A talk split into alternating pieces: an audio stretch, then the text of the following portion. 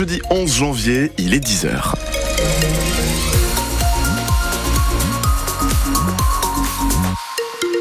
Les infos à 10h, c'est avec Gabin Grulé. Bonjour Gabin.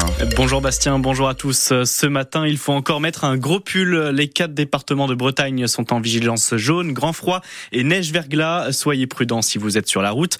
Et si vous voyez une personne en difficulté, il faut appeler le numéro 115. À cause de ces températures, la qualité de l'air est encore dégradée aujourd'hui dans notre région, surtout en Ille-et-Vilaine, mais aussi dans le Morbihan et dans les Côtes d'Armor. La préfecture d'Ille-et-Vilaine recommande d'utiliser le covoiturage ou les transports en commun. Mais attention, les trains ne circulent toujours pas entre Saint-Malo et Dole de Bretagne. Un trou a été découvert juste à côté des rails. Les équipes de la SNCF sont en train de le combler. Le trafic doit reprendre vers 15 heures. En attendant, il faut se diriger vers des cars de substitution.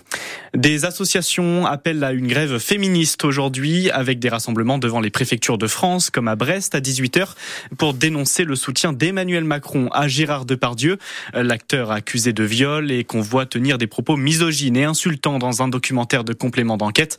Le président de la République avait dénoncé une chasse à l'homme. Le chef de l'État qui a encore une fois reçu le nouveau Premier ministre Gabriel Attal hier soir à l'Élysée pour préparer le remaniement. Selon des sources proches d'Emmanuel Macron, l'annonce des ministres pourrait avoir lieu cet après-midi. Sur France Bleu Armorique, la présidente des Républicains d'Ille-et-Vilaine, Isabelle Le Calennec, n'est pas convaincue par le choix de Gabriel Attal. Son interview est à réécouter sur francebleu.fr.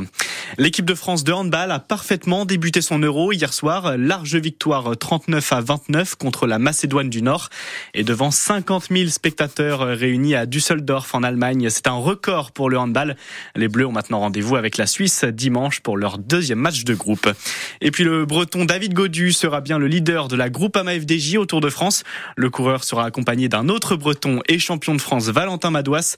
David Godu tentera donc d'accrocher une bonne place au classement général de la Grande Boucle.